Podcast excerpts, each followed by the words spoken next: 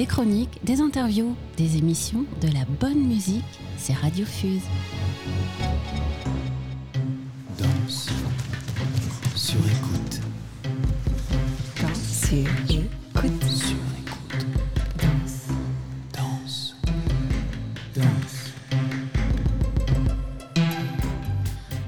Toutes et à tous. Nous sommes en direct et en public du 27e festival Uzès Danse dans le jardin de l'évêché. Radio Fuse ouvre son antenne à l'émission Danse sur écoute de Clémence Galliard et Juliette Medevielle. Bonsoir Clémence. Bonsoir Marie. Danse sur écoute, un titre intrigant. Alors, à quoi doit-on s'attendre? Alors le principe de danse sur écoute consiste à faire entendre la danse et donner la parole aux interprètes. Et ce soir, on a deux invités, Adeline Fontaine et Éric Martin, qui dansent dans la pièce Guerrière de Martha Esquirdo, qui est programmée à Uzès Danse. Et la pièce se joue demain soir d'ailleurs, ici même, au Jardin de l'Évêché. Mais pour commencer, euh, nous sommes là avec euh, Liliane Schaus, directrice du festival. Bonsoir Liliane. Bonsoir, Merci d'être avec nous ce soir. avec plaisir. On est aujourd'hui à mi-parcours euh, du festival, il me semble. Euh, il y a eu le week-end dernier et aujourd'hui c'est le deuxième week-end des derniers aussi. C'est ça. Est-ce que euh, tu peux nous dire euh, comment ça se passe et comment s'est passé ce premier week-end? Où on en est actuellement? Bah, ça se passe très bien. Le premier week-end était une belle réussite, des belles rencontres, des beaux spectacles. Et puis on a commencé aussi avec l'installation de Christophe Alep. C'est un travail qu'il a fait avec des jeunes de Pont-Saint-Esprit et d'Uzès et qui continue. Donc c'est une installation, c'est Anthropic Now, qui est sous le chapiteau en face du jardin de l'évêché. Et deux films, donc un avec les jeunes d'Uzès et un avec les jeunes de Pont-Saint-Esprit, qui vont être présentés samedi à 15h. Donc c'est quelque chose qui est présent sur les deux week-ends du festival. D'accord. Et euh, hier soir, il s'est passé des choses à Lombrière, il me semble? Oui, hier soir, euh, à Lombrière, on a accueilli euh, Sorour d'Arabie avec euh, une pièce qui est Natural Drama. Et ici, on a effectivement, au jardin, on a accueilli deux artistes libanaises, Frida Hachicha et Roulout Yassine. C'était deux propositions qui étaient faites dans le cadre d'une carte blanche qu'on avait donnée l'année dernière à Dania Hamoud, notre artiste associé, mais qui n'avaient pas pu venir en raison de la crise sanitaire. Elles n'avaient pas pu quitter le Liban. Donc c'était deux belles propositions, donc euh, à la lumière, à la tombée de la nuit, comme ça à 19h30. Donc c'était un très beau moment. J'avais envie de savoir comment, au, au fil de ces 16 années à la tête euh, du festival et de la maison CDCN, comment tu avais conçu ta programmation tous les ans avec le festival? On Oui, peut peut-être commencer, on peut question. peut-être commencer par cette année, Vaste question. En fait, ce la sont ligne des- c'est à la fois, bon, je vais voir pas mal de spectacles, je rencontre des artistes, ils me parlent de leurs projets. Il y a des projets qu'on qu'on accompagne aussi euh, en aide financière, donc on coproduit. Et on a des artistes associés. Depuis que je suis là, depuis 16 ans, on a toujours travaillé avec des artistes associés. On a commencé avec Christophe Aleb, ensuite euh, avec euh, Fabrice Ramalingom, ensuite avec David Vampac et maintenant avec Dania Mood. Donc ce sont des artistes que le festival a accompagnés tout au long de ces années. Donc on s'accompagne mutuellement parce qu'ils apportent beaucoup aussi à la structure. Donc ça c'est un, un des fils un des fils conducteurs de la programmation. Et puis après, il y a des coups de cœur, il y a aussi des artistes que je découvre et que d'un coup j'ai envie d'inviter et qui viennent euh, pour un spectacle, pour une création. Et, et après, effectivement, ce que j'essaye de faire, ce que je trouve important, c'est que le public aussi découvre une œuvre et donc de programmer plusieurs années de suite des artistes pour que le public puisse suivre l'évolution d'une œuvre et comprendre aussi euh, les clés pour comprendre cette œuvre. Donc il y a une sorte de fidélité de ça c'est voilà un peu une ligne directrice, c'est une fidélité à des artistes qu'on accompagne sur plusieurs années.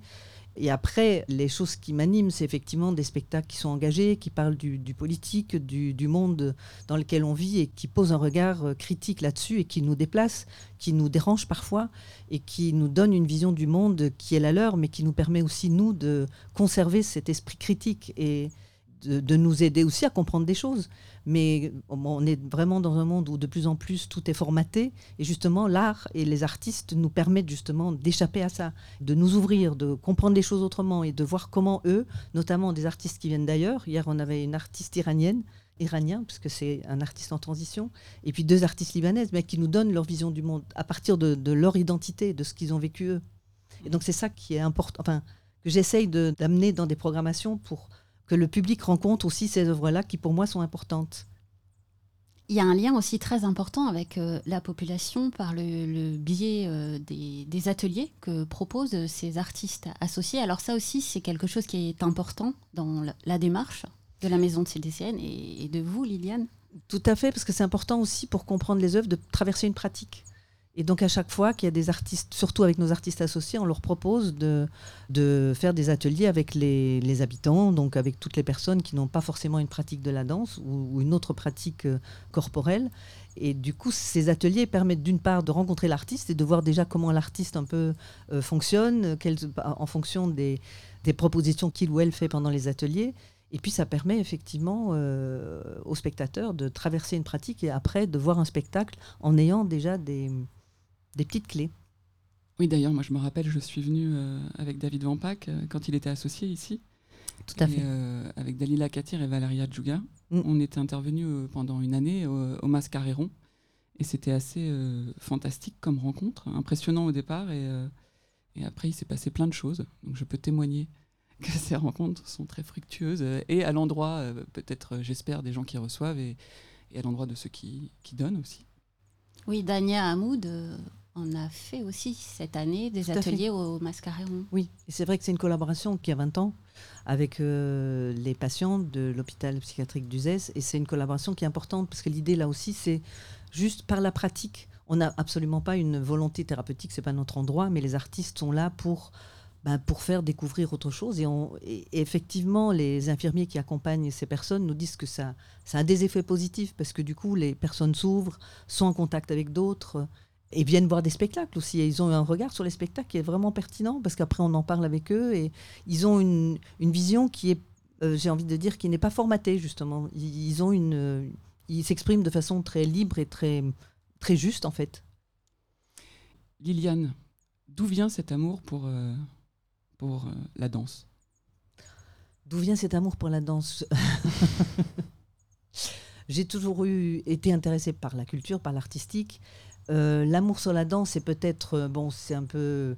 J'ai vu, moi, mo- quand j'étais, j'avais 11 ans, un, spectacle de Béjart quand j'étais en Belgique. Et du coup, c'est effectivement ce qui m'avait complètement fasciné. C'était euh, euh, dans le Boléro de Ravel. Et donc, c'est vrai que c'est quelque chose qui m'a marqué.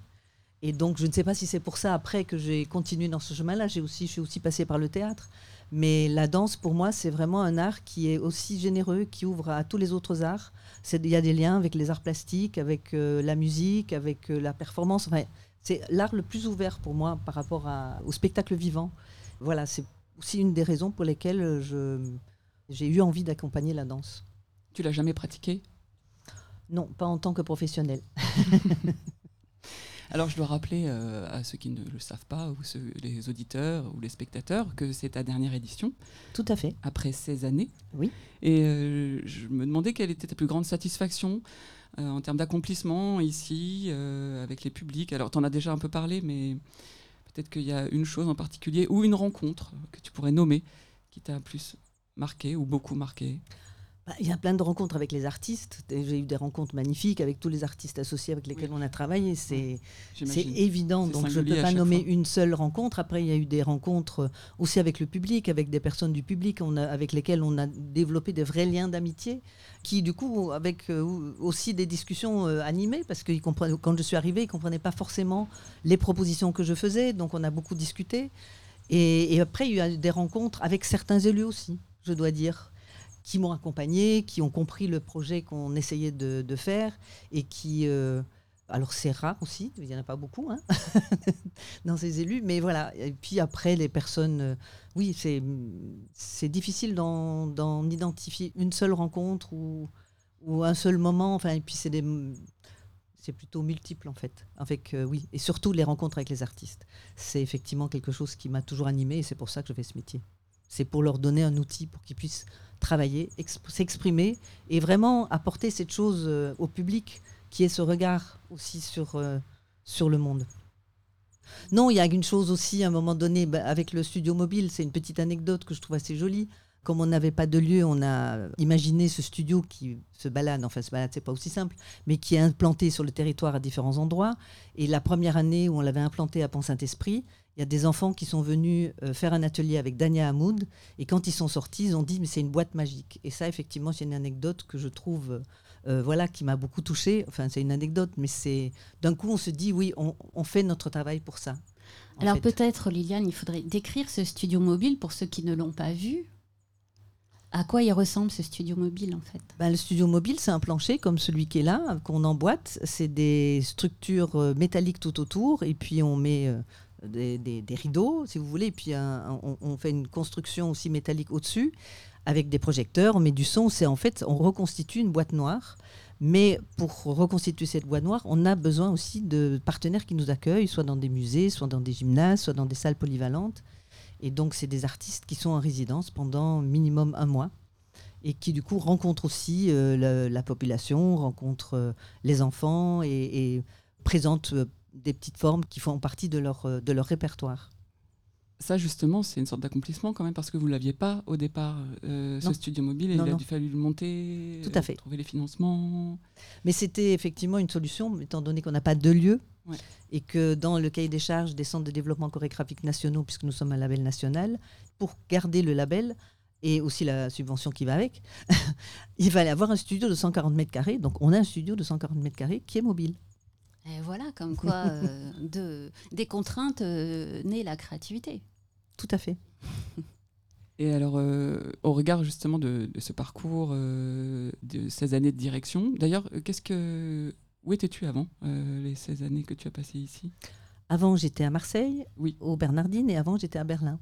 D'accord. Donc ça fait un moment que tu observes la danse, de Oui. loin ou de près. Oui. Et j'avais envie de savoir quelle était, comment tu pourrais dire que la danse contemporaine a, évolué, puisque toi, tu as un regard quand même sur un, certain panel d'années. tout au début du festival, quand le festival est né, ça s'appelait le festival La Non-Danse. Effectivement, il y avait cette, forme très conceptuelle. C'était les années très conceptuelles. Quand j'étais à Berlin aussi, il y avait beaucoup de. euh, dans les années 2000, euh, dans ces années-là, c'était des chorégraphes qui travaillaient plus sur le concept, mais qui faisaient des choses très importantes et intéressantes. Et sur la performance. Et après, aujourd'hui, je trouve qu'on revient de nouveau à une forme plus en mouvement. On revient de nouveau plus euh, au mouvement. Et, ce, passage-là. euh, euh, de danse conceptuelle, c'était important, mais c'est un peu en parallèle avec l'art contemporain où on a aussi eu tout un courant d'art conceptuel dans les plasticiens. Et en danse, ça s'est fait de façon un peu décalée, mais il y a eu ce passage-là. Et maintenant, de nouveau, un retour, j'ai l'impression, plus vers, le mouvement. Et tu penses qu'il était nécessaire ce passage par euh, la non-danse pour revenir à de la danse C'est un peu comme les, dans la mode, il y a des vagues tous les 20 ans, ça se reproduit, ça recommence, ça va chercher. Je pense que c'est oui, ça fait partie des évolutions un peu euh, nécessaires, peut-être, de passer par des chemins comme, euh, comme beaucoup de chorégraphes commencent par un solo, parce que c'est important de commencer par un solo avant de s'attaquer à une pièce de groupe, à, quelque chose qu'on transmet, pour mieux, enfin, peut-être mieux percevoir la façon dont on, dont on a envie de construire les choses, dont on a envie de transmettre des choses, de dire des choses avec son corps. Et donc, je pense qu'à un moment donné, c'était important, peut-être, de repasser par le concept et puis après, euh, je vois Gérard Moyen, je ne sais pas ce qu'il va me dire après, qui pourra beaucoup mieux développer cette question que moi. Et après, pour revenir au mouvement, je crois qu'on a de nouveau, là, avec tout ce qu'on a vécu, on besoin de quelque chose qui traverse les corps de façon, euh, enfin, euh, oui, plus en mouvement. Je ne sais pas comment dire. Tu parlais de- du passage nécessaire par le solo. Oui. Est-ce que euh, l'artiste associée euh, qui travaille avec vous là, depuis un certain temps, Dania Hamoud, elle-même a fait ce parcours-là? Oui. Et est-ce que tu peux nous parler un peu de son travail, justement, parce que c'est elle qui est avec vous jusqu'ici, Oui. aujourd'hui, depuis 3 4 ans Depuis trois ans. Bah, Dania Hamoud est une artiste, euh, donc chorégraphe libanaise, qui est donc très marquée aussi par son identité, mais qui va beaucoup plus loin que ça. Elle considère son corps comme un territoire, et tout son travail part du bassin. En fait, tout son mouvement part du bassin, qui est pour elle le centre du monde, le centre de la femme, c'est aussi l'endroit euh, de, la création. Et donc tout part de là. Et donc son écriture s'est développée au fur et à mesure. Elle a fait euh, Mahali, qui était son premier solo, que j'ai découvert et où j'étais complètement fascinée. Où pour moi, c'était le parcours d'une femme comme ça, de, euh, méditerranéenne, et c'était un parcours de femme combattante aussi.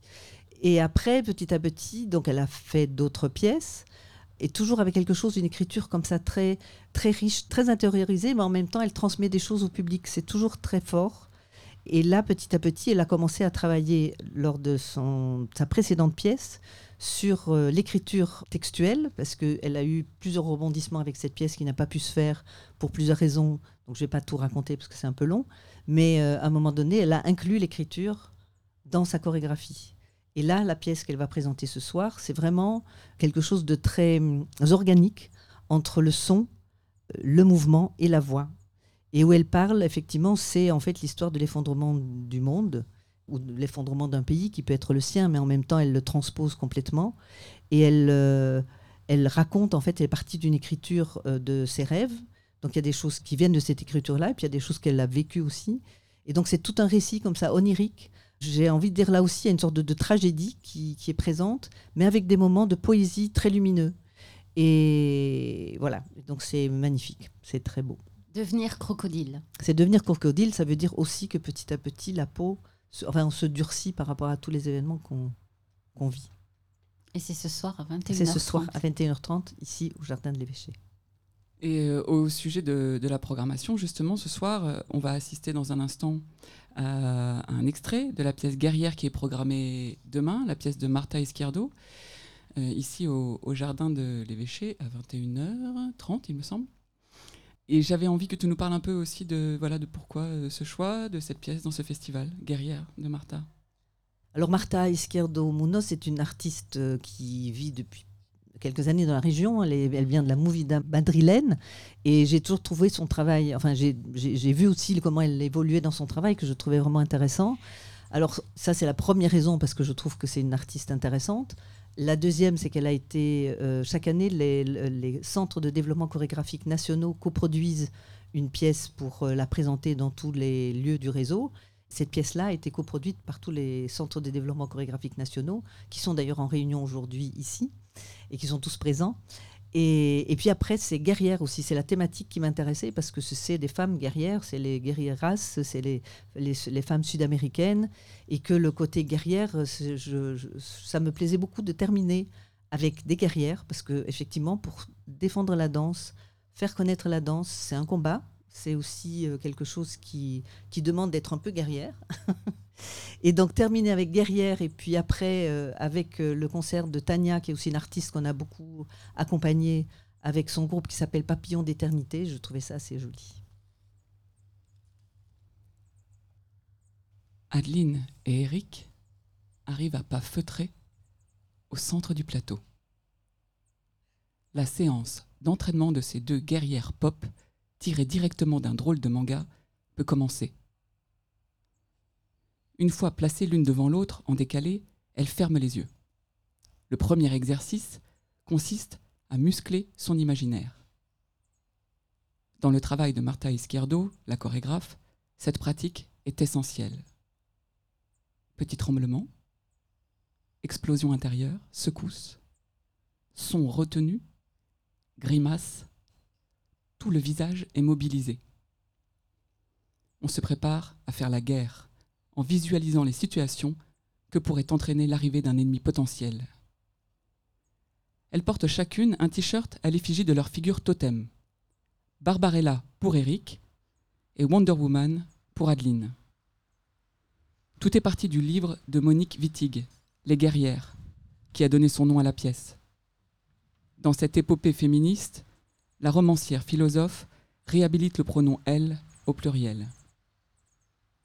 Martha, qui normalement fait communauté avec ses deux Amazones au plateau, a voulu rendre hommage aux combattantes trop longtemps restées invisibles. Cri muet, coup de tête, dents qui claquent, crachat, épaules qui se lèvent. Au premier tir de mitraillette envoyé par Adeline, les yeux s'ouvrent et le mouvement se propage dans le corps tout entier. La fiction grandit. Eric tranche.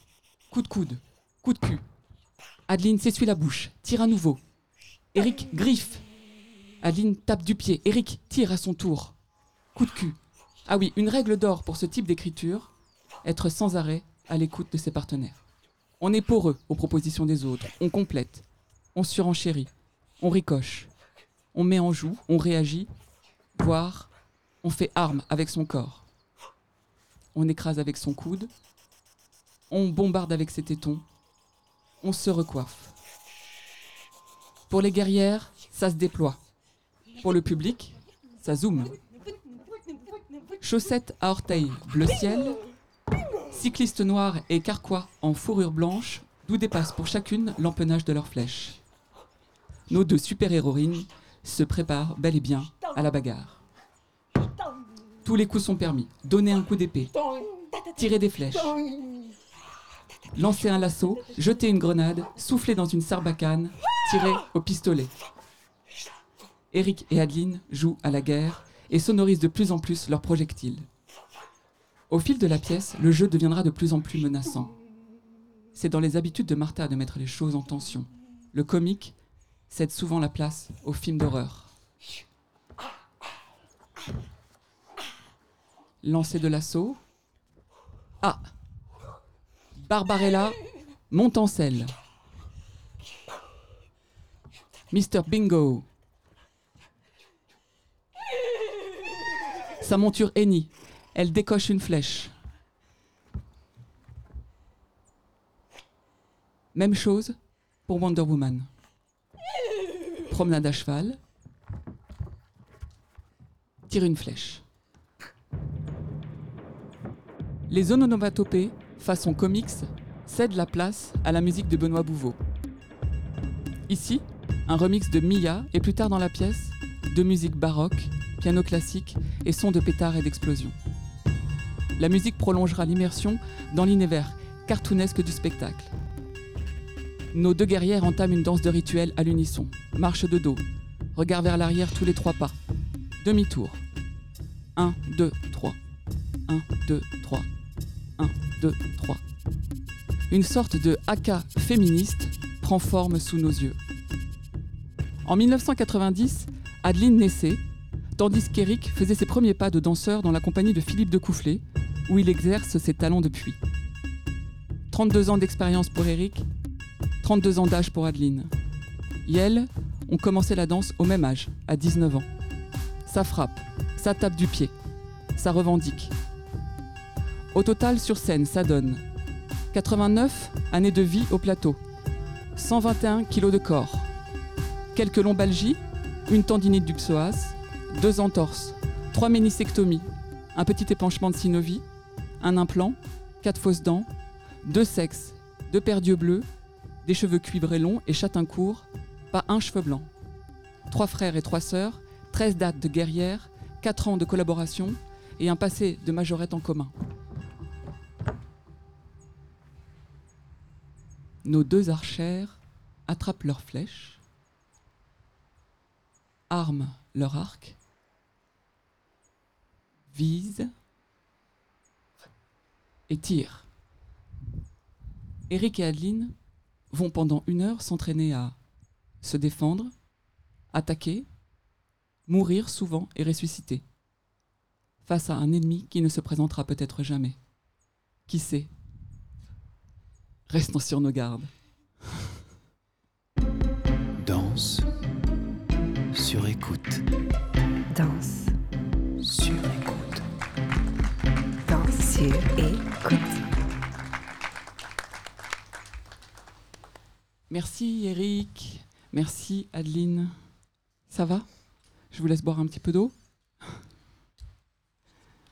Alors là, on reçoit euh, les, les- les danseurs à la table. euh, on les prend à brûle pour point, juste après la danse, juste après l'exercice. Pour les auditeurs qui, qui n'assistent pas en direct.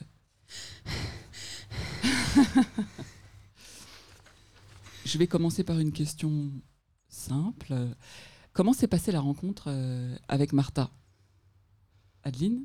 Tu veux commencer? Oui, euh, j'étais en formation au Centre de développement chorégraphique de Toulouse et Martha est venue donner un stage sur la figure, la transformation, la métamorphose, euh, l'hybridité, danse, euh, incarnation. Et voilà, c'était passionnant. C'était il y a combien de temps? C'était en 2017. Au sortir de ta formation Pendant ta formation? Pendant la fin de la formation, c'était en 2018. Et depuis, euh, tu travailles avec elle? Euh, voilà, sur le diptyque Imagogo, les majorettes, et guerrière avec Eric et Martha. Et Eric, toi Quand est-ce que tu as Eh commencé bien, avec c'était en 2015. Martha cherchait des danseurs qui savent euh, manier le bâton de majorette. Elle avait entendu parler de moi, je crois, par Annabelle Puccini. On s'est rencontrés dans un bar. Elle m'a proposé ce projet que je trouvais euh, très intéressant. Euh, on a attendu trois ans avant que ça se fasse, mais elle a tenu bon, en tout cas sur le casting. Elle est restée sur les, les personnes qu'elle, qu'elle- avec lesquelles elle avait envie de travailler. Et voilà, donc il y a eu Magogo, ensuite il y a eu Guerrière, et puis sur deux autres projets, elle m'a demandé de l'assister chorégraphiquement. Et voilà, c'est une collaboration euh, très riche. Et, et pourquoi elle t'a appelé pour faire la majorette? Tu as une pratique de majorette? Oui, mais euh, c'est tout à fait... euh, ça- à l'âge de 10 ans, j'habitais à Amiens. Et euh, c'était dans les années 70, donc euh, il y a eu un, gros engouement autour de la majorette et toutes les filles du, quartier avaient un bâton à la main, donc je les voyais passer, ça m'intriguait beaucoup. Je trouvais ce bâton très beau, Euh, il brillait, il y avait de grosses boules blanches. c'était très intriguant et puis surtout, ils tournoyaient de façon magique. Et donc je les ai suivis, je les ai observés. Et puis dans mon coin, j'ai pris un, un tube de... Il y avait une tente de camping à la cave, donc j'ai pris un des tubes. J'ai mis des boules de pâte à modeler au bout. Et puis je me suis entraîné comme ça en cachette. Et puis à la fin, je faisais mon propre défilé dans la rue euh, autour du pâté de maison. Et puis par la suite, euh, chez hum, Philippe de Coufflet, dans Petite pièce montée, on avait un tableau autour des jouets. Et il était question pour moi de d'incarner un jouet mécanique. Donc j'ai fait une espèce de tambour major à un bâton, puis deux. Et puis après, il y a eu Shazam, où on, s'est pris pour une équipe de majorette. Donc l'aventure majorette a suivi. Et ensuite, Martha, donc euh, ça fait son chemin, la majorette. C'est presque un deuxième euh, métier pour moi. Spécialiste de la majorette. Et euh, Aline, pareil, hein, tu as fait partie de cette pièce aussi, Imagogo, c'est ce que Oui. tu disais. Imagogo. Alors, je voudrais euh, revenir sur le, le processus de création de Guerrière avec euh, Martha, justement. Et j'avais envie que vous m'expliquiez un peu comment elle procède. Parce que je crois qu'il y a une, une façon de se préparer à son travail, un état d'esprit et de corps. Et j'aimerais que vous m'en parliez un peu et que vous me décriviez un peu ça. Euh, comment on met le corps à disposition. Martha parle beaucoup de transformation, se transformer avec le geste, avec le geste dansé. C'est vrai que j'ai appris ça avec elle, euh, une façon de se déguiser, de d'être quelqu'un d'autre à partir du mouvement et de l'imaginaire. Mais euh, c'est d'abord, ça vient surtout de l'imaginaire, et puis, et puis ça se traduit en geste, et puis de ce geste devient un vocabulaire. On nourrit aussi ce vocabulaire avec des images, beaucoup d'images, notamment des super-héros, euh, des héros de manga. Voilà, c'est un long processus, ça passe par plein de couleurs, euh, on jette, on prend. euh, Du coup, c'est plus mental avant d'être euh, physique. c'est pas mental, c'est plus l'imaginaire, le ressenti. J'ai l'impression que plus on travaille l'imaginaire, plus il devient physique, plus notre corps il est précis dedans. Et dans le processus, on a fait beaucoup d'improvisation, des longues impros, des plus courtes euh, sur plusieurs euh, situations euh, de corps ou d'imaginaire. Et après, elle choisit, elle garde certaines choses, d'autres pas. Elle construit une structure, un cadre avec beaucoup de contraintes mais en même temps, dès que ça commence à être attendu ou figé, eh ben, elle l'éclate parce qu'il faut que ça reste vivant et, et euh, réactif. Quoi. Il doit nous arriver des choses. On doit se surprendre les uns les autres et on doit se surprendre nous-mêmes. Donc on doit se préparer euh, à être disponible pour son travail. Et comment, comment vous vous préparez justement avant le spectacle? Physiquement, on aime bien se repasser un peu euh, le vocabulaire, ce qu'on appelle euh, les gammes un peu. On a des gammes euh, bah, d'armes. Ouais, c'est ça, surtout le début, euh, ce qu'on, l'extrait qu'on vient de montrer. On a des, des gammes d'armes avec le corps, des armes avec des objets, des armes de notre propre invention, des armes de super-héros. Et on aime bien se repasser euh, le vocabulaire, les sons. Enfin, c'est comme une gamme pour après improviser avec. Et après un échauffement de corps comme beaucoup de danseurs euh, plus ou moins yoga, je sais pas. Oui, après les traditionnels. Et On étire les jambes, quoi. un peu. En plus de- du geste, je dirais, il y a tout un travail de masque auquel elle tient énormément. Et c'est presque deux, deux écritures qu'il faut superposer. Euh, Elle ne conçoit pas le geste sans, sans que le, le visage soit investi. Et bien souvent, il faut aller chercher un masque qui n'a rien à voir avec le geste. Donc ça complique les choses. Ce qui complique en- plus, c'est qu'il y a pas mal d'improvisation dans le parcours, même si c'est très écrit. On est à l'écoute, tous les trois. Je suis à l'écoute d'Adeline et de Martha tout le long de la pièce, et on doit donc réagir en fonction. Donc ça fait beaucoup de, de paramètres à gérer, mais c'est ça qui est bien en fait. On est tout le temps tiraillé par plusieurs, euh, plusieurs intentions à restituer. Le sujet de la pièce, euh, comme je le disais, enfin le point de départ est l'ouvrage Guerrière de Monique Wittig. Euh, ça se veut quand même être, du coup être une pièce euh, féministe et qui parle des combats féminins. Je me posais la question du coup de la présence d'un homme dans un trio où il y a deux femmes et un homme et, qui prend la place d'une guerrière. Est-ce que tu sais pourquoi Martha a fait ce choix, Eric? Bah, C'était déjà le cas dans la pièce précédente, Imagogo, puisqu'il s'agissait de majorette. On était, euh, il y a Adeline et Angèle, et il y a Fabien et moi-même, donc euh, deux garçons, deux filles. Ça rejoint un peu ce que je disais au départ, c'est-à-dire que pour Martha, le geste, euh, c'est un, c'est comme un costume, c'est comme, c'est un outil de transformation. Donc on peut être un homme, on peut être une femme, on peut toujours par le biais de l'imaginaire, mais on peut se permettre d'être quelqu'un d'autre, pas soi-même. Euh, voilà, et ça l'intéresse beaucoup, la question du genre, et, justement, euh, de demander à être une Amazone pour un homme, ça l'intéresse beaucoup de, de déplacer, de pas justement rester avec. Ça serait peut-être trop attendu aussi de, travailler avec trois femmes euh, sur une pièce guerrière. Mais ça rejoint aussi la complexité de, de son écriture aussi. C'est jamais évident, il faut toujours qu'elle rajoute un élément qui va faire comme un grain de sable, mais en même temps qui va rendre le tout vivant. Je sais pas si je réponds à la question. Mais si. Mais c'est une question qui revient très souvent. Enfin, on fait souvent des bords plateaux. C'est une des premières questions qu'on nous pose.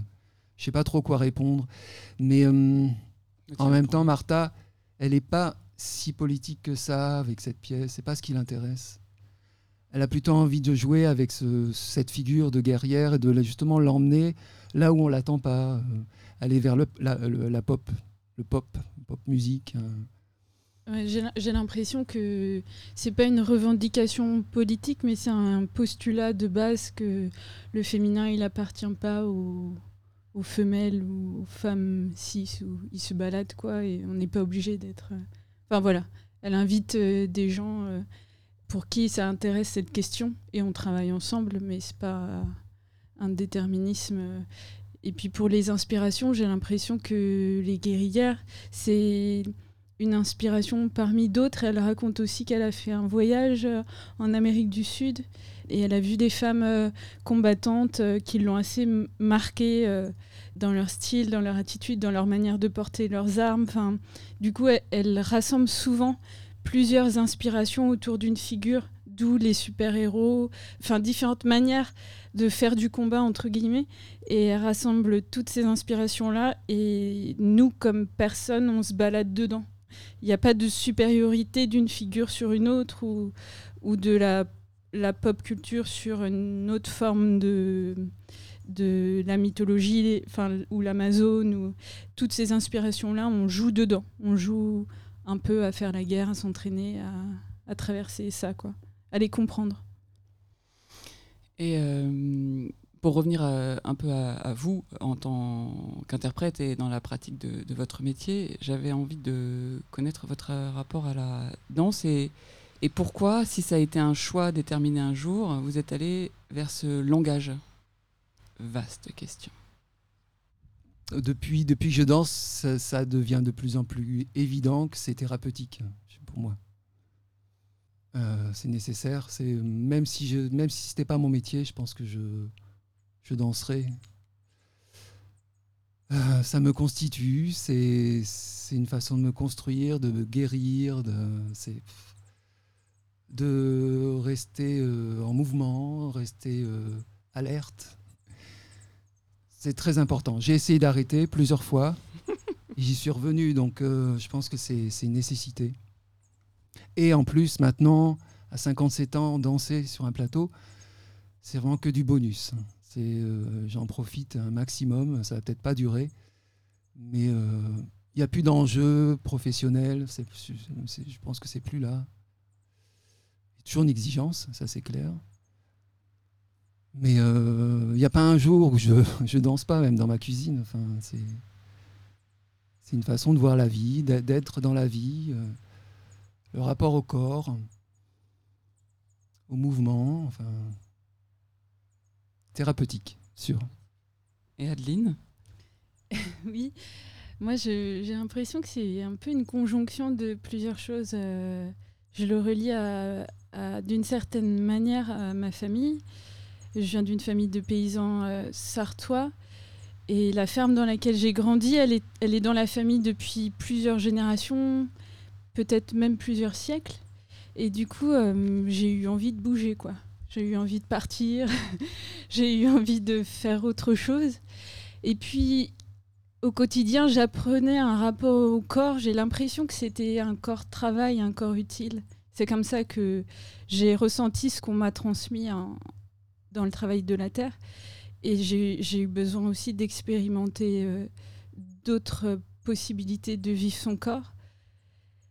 J'ai l'impression, en tout cas ces derniers temps, que je me, détache de cette histoire-là et je profite plus de ce que ça veut vraiment dire le mouvement pour moi.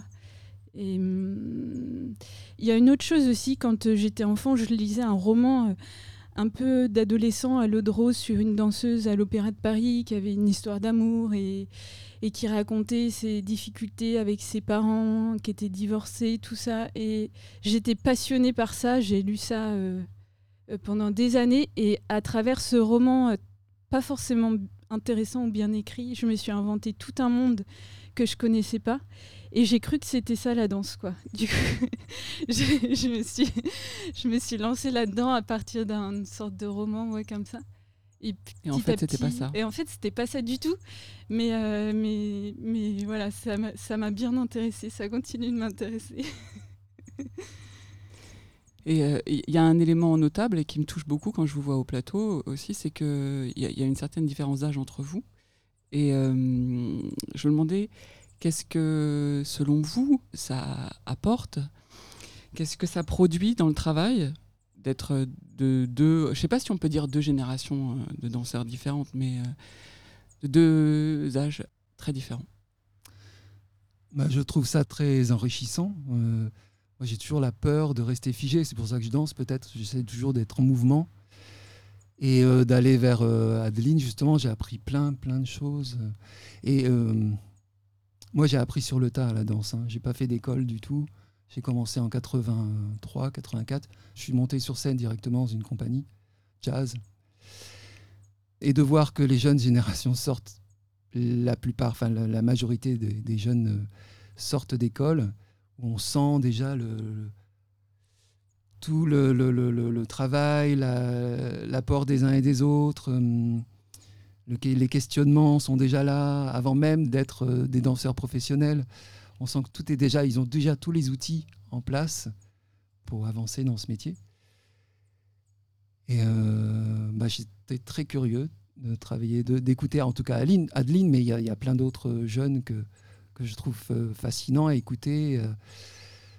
Et hum, ce qui m'a touché, Adeline, une fois, elle m'a dit, mais je sens pas du tout la différence d'âge. Donc ça m'a fait plaisir, ça, en fait. Et Adeline?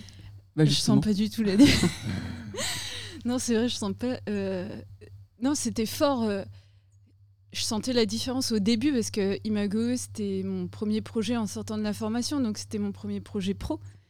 Et donc Eric avait la carrière qu'on sait tous ici.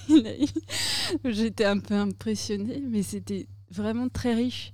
Et de personne à personne, on n'a jamais vraiment senti la différence d'âge, dans le sens où on a, au fur et à mesure des créations, on traversait des questionnements communs, souvent, je crois. Du coup, on discute beaucoup et même si c'était pas toujours au même rythme, Des fois, euh, certains se posaient des questions avant, après. Enfin, mais du coup, oui, on- c'est plutôt euh, collaboratif, quoi. C'est un peu un partage d'expérience, mais de là où on en est, quoi. Ouais, c'est comme ça que je le vis. En tout cas, j'ai besoin des, j'ai besoin des jeunes en fait. j'ai besoin des jeunes pour éviter de, de m'enfermer dans, dans un, un- une façon de travailler. C'est la même chose dans, de l'autre sens. hein. Hmm. Enfin, si on reste qu'avec sa génération, on peut aussi vite s'enfermer, quoi. Enfin, Et vous pensez que c'est un choix délibéré euh, de la part de Martha ou, euh, Oui. ou c'est des rencontres humaines qu'elle fait sans se poser la question euh? Les deux. Je On va parler, à, on répondre va à parler à ça. sa place. Je pense qu'elle On lui est demandera. surtout attirée par des individualités. Alors après, ça fait une équipe euh, plus ou moins bigarrée, mais c'est pas, je pense pas que ce soit son choix premier. Je pense qu'elle se dit pas je vais choisir des personnes d'âge différentes, mais qu'elle a besoin d'hétérogénéité. Elle peut pas faire des spectacles avec euh, euh, huit personnes qui sont toutes les mêmes, quoi. Elle a besoin de, ouais, comme tu dis, d'individualités différentes. Et euh, puisque vous avez ça en, commun, c'est d'être interprète aujourd'hui en 2022 pour des compagnies de danse contemporaine. Alors pas exclusivement parce que je sais que tu fais ton travail aussi Adeline comme chorégraphe. Et Eric, tu es costumier par ailleurs et tout ça. Je me demandais qu'est-ce que vous pensez de, de la place euh, d'un interprète dans une création, dans le processus de création Est-ce qu'il est libre euh, ou pas? Moi, je me suis toujours considéré comme chorégraphe, mais chorégraphe euh, souterrain, en fait. Je serais pas capable de, revendiquer un travail et de me mettre en avant et de devoir le défendre pendant des mois, voire des années.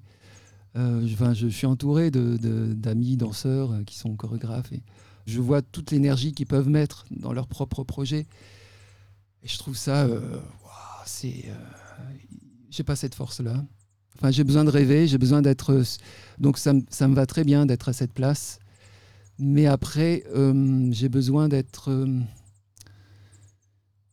j'ai besoin de me retrouver dans quel que, soit, quel que soit le travail. Et pour ça, je me mets un peu comme... Plus qu'un interprète, je suis plus à une place de chorégraphe quelque part, où je, je suis à l'écoute de l'intention du chorégraphe.